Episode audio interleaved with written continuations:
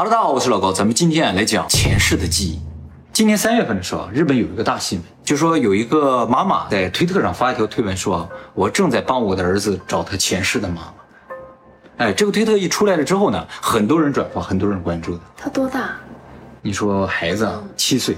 然后媒体找到这家人之后啊，就去他家采访。这家三口人，爸爸是个公务员，母亲呢是一个护士，哎，小孩子是个小男孩。这个事情怎么回事呢？就是大概在四年前，也就是这个小孩三岁的时候，有一天啊，这个妈妈在哄这个孩子睡午觉的时候呢，这个孩子突然说了一句话，说：“妈妈，你没有以前的我的妈妈声音好听。”注意啊，他说的不是我以前的妈妈，而说的是以前的我的妈妈。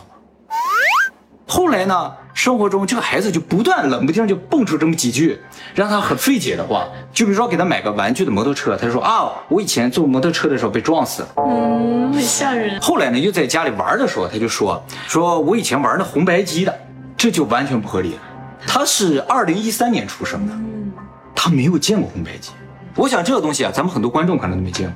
后来这个小孩说的话越来越多了之后啊，就把他所有说的东西啊拼凑在一起，就形成了一个故事。他说他以前啊，父亲呢是一个药剂师，在他十七岁的时候啊，他的母亲给他买了辆摩托车。他有一天啊，骑这个摩托车啊出去逛街的时候，在一个十字路口被一辆白色的车撞了，整个右边的腿啊全部都裂开了，然后送往医院紧急抢救啊，抢救才抢救过来。后来呢，由于感染死亡了。那他前世也是日本人吗？对。他清楚的记得他骑的什么摩托车，撞他的车长什么样子，那个路口什么样子，他都给画下来。哎，说这边有一些石头桩子，这有个信号。记得他以前家的地址是吗？不记得。哦。他甚至不记得他妈妈长什么样子，他只记得声音。然后他这个信号灯什么样，他都记得清清楚楚。说上面有发出声音的哔啵哔啵，他就在这个路口被撞了。他好像只能记得他濒死体验的那个。就是他在临死之前的记忆非常清晰。对于他说的这个内容，他的父母起初是完全不相信的，哎，就以为这个小孩就是想吸引他们的注意力，或者是纯粹想象嘛，是吧？但是后来啊，把他这四年所说的东西啊整合在一起之后啊，今天发现他说的内容是没有违和感，而且呢，这四年他说的话没有错误，就是说啊，一开始说的是这样，后来变成那样，没有，前后一致。他的父亲啊是个公务员嘛，非常严谨的一个人。嗯嗯，这个很仔细的把他说的东西都记下来之后呢，经过认真的考察之后，认为他说的不是谎言，绝对是记忆。中国南方不是也有这样一例？对对，有过是吧？哎，一会儿我再给你介绍几个。他记忆好像更清晰，他自己走回去。都是这样的，而且他父亲断定这不是谎言或者想象的一个原因呢，就是他通常要吸引父母的注意力的时候，会说一些其他的事情，而说到这个东西的时候啊。就是在普通对话中突然说出来，就是想起了以前的什么事情而说出来的感觉。那他现在的智力水平是十七岁的，还是一个小孩子？小孩子，但是他偶尔会说出一些按照他的年龄，或者是按照他的阅历不应该知道的一些词汇。那么这个母亲为什么要帮他孩子找这个他前世的母亲呢？据他说呢，就是因为他孩子对于这个人死去时的瞬间描述非常的细致，他能够深切的感觉到作为一个母亲。失去孩子时候的这种痛苦，那所以呢，他就想，如果他真的能找到这个死去的高中生的母亲的话，让他能够再一次见到自己的孩子，哪怕是一段记忆的话，他应该很欣慰。他母亲肯定会想，就说如果我当初没有给他买这个摩托车，也许他就不会死。他能够深切感觉到这种痛苦，哎，所以他才鼓起勇气发了这条推文，寻找这个他这个孩子以前的母亲。那就去警察那问啊，这起交通事故。但是没有名字，也没有街道，也不知道日本哪个地方。推特发出去之后，马上这个万能的网友们就各种开始查了啊，根据他画的那个图画啊，开始找，还真在鹿儿岛找到了一个一模一样的街道。但是到那个街道去问，就是这街道老人没听说这周围有发生过撞死人的，有撞过一个人，但是这个人呢四十多岁，不是个十七岁的高中生，而且他这个哈是被车撞。然后并发症死亡的，能不能算是被车直接撞死了，也不知道算不算啊？所以不知道从何开始查。按照他们的推算，这个高中是玩红白机的嘛，他的母亲呢也应该在六七十岁了。现在，哎，能不能找到就不好说了。他要是找的时候，我的父亲脸很方。这个世界也不光就我脸方，是 我的父亲脸很方，有一口贵族口音。那基本上跑不掉，这个贵族口音没法模仿。那么媒体就问他这个父母说：“你对于这个孩子有前世的记忆怎么看啊？”他的母亲就说：“我一开始吧，就是说在这个小孩没说这个事情之前啊，认为说啊，如果人有前世就好了，因为有前世就意味着有后世嘛，嗯，呃，就感觉有轮回的话挺好。哎，但真正出了这个事儿之后啊，他就觉得哇，真的还有前世，有完没想到真的有哎。然后他的父亲呢就说，他以前是完全不相信这种东西的，哎，但是呢，他通过很理智的分析呢，认为这绝对是记忆，而不是编造，不是想象。那这孩子其他方面都正常吗？完全正常。但是啊，他现七岁是吧？媒体去采访的时候就发现这个孩子已经渐渐的开始忘记这段记忆了。啊。但在三岁四岁的时候，那是最发达的时候，问什么说什么，什么都知道。接下来呢，再给大家介绍一个啊，更有名的，这个是美国的。这个事情啊，发生在两千年的时候，这个小孩两岁，叫詹姆斯。有一天，这个詹姆斯的母亲领着他去买玩具，然后他就看好了一个二战时期的飞机的玩具，啊，他就拿着不放。他妈说：“你看这个玩具多好，上面还有炸弹。”小孩说：“不，这不是炸弹，这是辅助燃料箱。”他妈当时就惊叹了，说什么？你说这是辅助燃料箱，其实他当时用了个英文叫 drop tank，他妈完全不知道这个词儿是什么，完回去就问他爸，说什么是 drop tank，他爸也不知道，然后上网一查才知道是辅助燃料箱。这种辅助燃料箱只出现在二战的军用飞机上，就是那个时候为了飞得更远，然后呢就在飞机上挂一些是辅助燃料箱。为了防止它影响飞机的速度啊和性能，所以做成流线型，看上去就跟炸弹一样。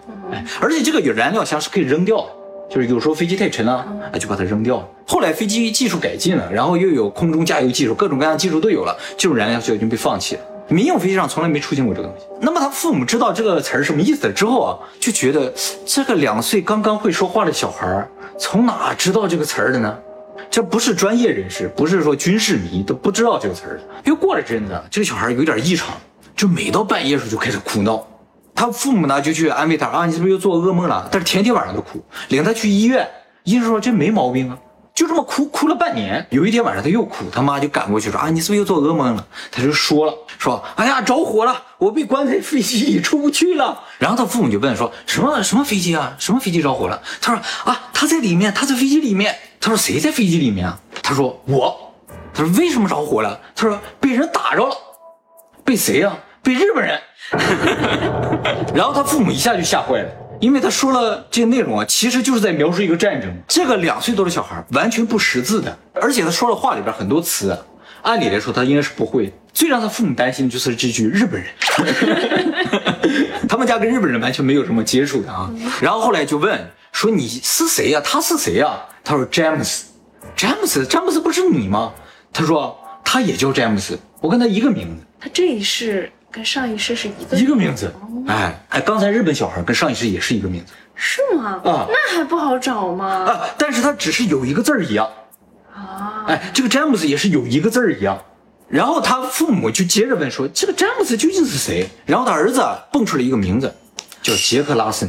问詹姆斯是谁？然后哎，他说杰克拉森不是一个人，不是一个人，哎，后来知道了不是一个人。然后这个小孩后来的描述就越来越精准啊。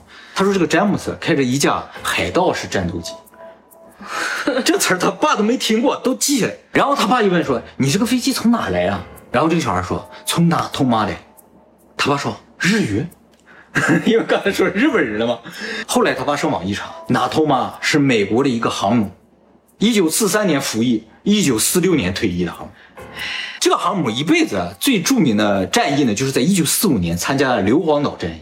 然后他爸就把这个小孩说的所有内容啊连在一起，就说有一个叫詹姆斯的二战飞行员，哎，驾驶着海盗式战斗机，从这个纳托马的航母上起飞，哎，参加这个硫磺岛战役的时候被日本人打了下来，然后飞机着火了，他出不来了，死没死不知道。那肯定是死了呀，那感觉上死是吧？哎，那么他的父亲啊，为了证明这段记忆啊不是瞎编的，就去调查了这个二战时期美国海军的伤亡名单，一万多人的名单，他从里边找到了这个纳托马军舰上的所有伤亡人员，总共十八个人。这十八个人里边没有人叫杰克拉森，但有一个叫詹姆斯，叫詹姆斯休斯顿。这个人在一九四五年三月三号战亡。那么时间一点点过去，到了二零零一年的时候，也就是这小孩已经三岁的时候啊，他已经开始学会画画了。他这一会画画不得了，他就开始把他说的那些开始往纸上画，画的全是二战的时候的事儿。哎，他画军舰、飞机，这画你仔细看啊，你就能看出来，虽然有点抽象，但特别的写实。扔着炸弹，飞行员跳伞，然后冒烟，船怎么打，都特别的写实，和普通小孩画的画是不一样的。后来啊，这个事情有一个很大的进展，就是这个纳托马航母啊，专门举办了一个这个舰上所有船员的战友聚会，他爸去了。哎，但是参加这个聚会的所有人都特别的老了。有些人都坐轮椅了，都动不了了。大部分人之间都不认识。他父亲呢，就抱着一点点的希望就去了，就问说：“你们认不认识有个叫杰克拉森的人啊？”他说：“哎呀，这个人有，他可能没死，不过他今天没来。”哎，他记下来说：“啊，这个杰克拉森还真有。”然后就问说：“有没有个叫詹姆斯的？詹姆斯的这名太普通了。那么你们船上有没有海盗式战斗机啊？不记得了。”好像没有，那么这所有的线索又归为，就是说只剩杰克拉森了，至少这个人存在啊。然后他父亲经过各种各样的调查，找到了这个杰克拉森，到他家去。他就说：“你认不认识一个叫詹姆斯的人？”他说：“我认识啊，我们去参加这个硫磺岛海战的时候一起出发的。结果我回来了，他就没回来。说你知不知道他怎么死？他说他没回来，没有人知道他怎么死。然后他父亲就问这个杰克拉森说：詹姆斯开的什么飞机啊？”说这个我也不太记得。那么后来呢？又经过了一年的调查，他父亲找到了个詹姆斯休斯顿的姐姐，活着还活着。然后他这个姐姐啊，给他提供了几张詹姆斯的照片，就是这个样子，就这么年轻就死了。其中有一张照片就是詹姆斯和海盗式战斗机合影。后来证实，这个詹姆斯开的就是海盗式战斗机，而且他确实在硫磺岛海战中被日军击落了之后呢，战亡。那么这个事情就证明这个小孩说的是真实的记忆。绝对不是编造，可以编造出，也不是想象。从这之后呢，这个小孩就渐渐的很少开始说这些事情了，也是到六七岁的时候开始呢，就渐渐不记得这个事情，跟日本那个一样。一样。然后呢，十一岁的时候，媒体去采访他，说你记不记得这个事情？他完全不记得。他说我都是听我父母说的，他们跟我说，我自己都吓一跳，说我小时候还说过这事儿呢。不过呢，明显感觉他对飞机特别感兴趣，屋子里挂的全是飞机，说以后自己的梦想就当飞行员。其实还有一个案例啊，更夸张，就是在叙利亚有一个三岁的小孩，他记得他以前住在格兰高地上的一个小山村里面，然后自己啊被邻居杀死，他头上有一个胎记，说是被邻居啊用这个斧子砍伤了之后留下了疤痕。他父亲就带着这个三岁的小孩到那个村子里边复仇啊，他都记得自己住在哪里，是被谁杀都知道。那他恨那个人？不恨，他完全不恨。没有感情的。然后这个案子是个悬案，没有破的。后来通过这个小孩找到了那个尸体埋藏的地方，然后抓到了凶手。这个事情是一个新闻，但是呢，由于没有更多详细的资料，叙利亚的呢啊，所以呢真实性有待考证。啊，是在二零一五年出来的。你有小时候的记忆吗？两三岁的记忆？没有，五岁的时候记得，两三岁的时候不记得。我现在记忆比较模糊了，但是可能上初中、高中的时候，就是两三岁，有很多场景啊，记忆特别深刻。是吗？嗯，你确定是两三岁吗？是，然后我爸爸妈妈不相信嘛，但是我是三岁从那个内蒙古搬回来的嘛，嗯，但是我记着那个时候的家呀，各种家具摆放，哎，这都记得，所以我爸爸妈妈才相信，因为。他们觉得两三岁应该记不住，你这不是前世的记忆，这这这就是，你这是昨天的记忆。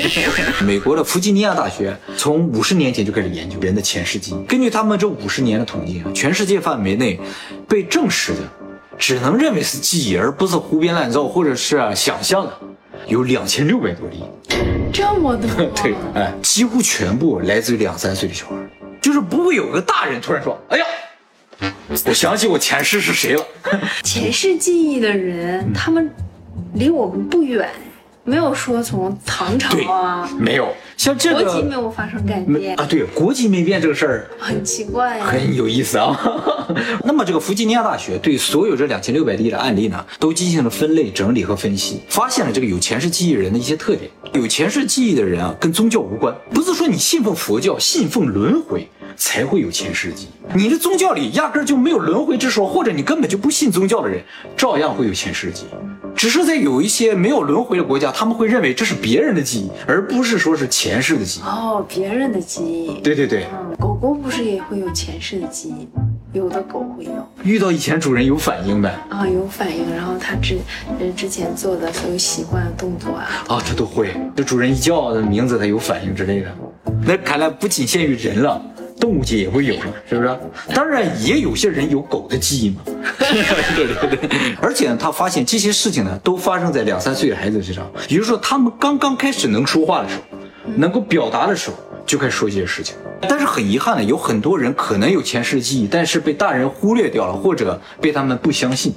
嗯，对，说的没有很具体，或者是大人没有注意到的话就过去了，因为他们不是故意在说，只是在描述自己的一段记忆。如果这段记忆很激烈，比如说很惨烈的话，他们可能一说大人就有反应；但是如果这段记忆很平淡的话，很正常的话，大人可能就没有反应。也就是说，其实我们所有人可能都有前世记忆。只是被发现了没被发现的问题，而且呢，几乎所有前世记忆的小孩都在七岁左右开始忘记前世记忆，一直到最后自己都完全不记得记自己曾经有过前世的记忆。那么，弗吉尼亚大学的专家认为啊，这个很难判断这些人的记忆是真是假。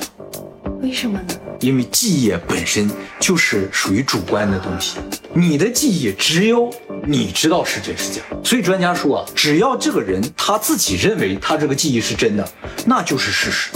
那那个南方的那个已经长很大回村子的那个，就可以判断他的记忆是真的，因为他的记忆是跟别人共有的呀。对呀，我跟你一起的记忆啊，对呀对呀，就是别人可以有第三方可以证实嘛。像这个美国小孩，村子都可以证。像这个美国小孩不也是吗？嗯，都是第三方可以证实，这个人确实存在，这个船也确实存在。但是证实他的这个记不清了。你但是你要说整个村都知道都能够证实的话，那反倒也有点假嘛。对不对？整个村儿为了把自己搞点文化产业或者这旅游产业是吧？这是有可能的，对不对？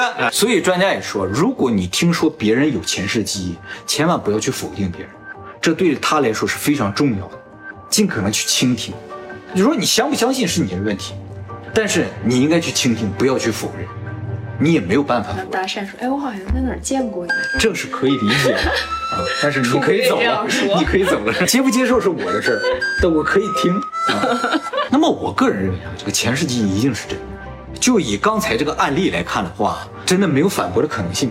除非这两千六百多例全是人为的，这两千六百例里中，只要有一例是真的，这个事情就是不得了。其实不止两千六百例吧。对，不止两千六百例，是吧？啊，只是现在知道。那么这个前世记忆从哪来呢？我觉得有两种可能。第一种可能性就是真的有轮回的存在，有前世，有来世。那么宗教里边描述那种要过冥河、要喝孟婆汤这种场景，有可能真的就存在。你可能要通过一个流程去消除你前世的记忆，然后要投胎，让我们的灵魂可以永续，但是让我们的认知不断的刷新。每过几十年给你隔一次啊，对对，格式化一下是吧？啊，你这个词儿用的很到位。那么还有一种可能就是集体潜意识真的存在。就说我们人的思维也好，记忆也好，真的是联网的。记忆可能云云下载，可能不允许下载。哦，哎，只是储存在那儿。大圣灵要收集这个东西，但是因为一些 bug 或什么，有些人就下载到了。至少能证明什么？就是记忆是能够传递的。什么原理我不知道了，但是通过像 WiFi 或者网络那种方式，真的是能传的，无线传输是有可能的，跨时代传输都是有可能。但是跨的都很近啊。其实不是说跨的近，而是我们发现的都是跨的近。你是唐朝跨过来的话，你说我用毛笔写字。啊，但也没有很奇怪嘛，是不是？哎，我那时候有十个老婆。对啊，也没有很奇怪嘛，对不对？只是说这个人彪了，对不对？所以吧。可能就是这种离得近的容易发现。哎，现在有很多小孩三岁就能背好多好多古诗，他是不是就是诗圣转世？他写的？有可能啊，都不用想，脑子里就有啊。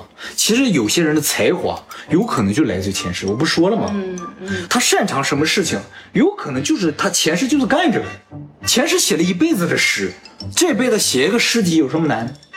对，前世肯定是天桥底下说书的。这是一段记忆。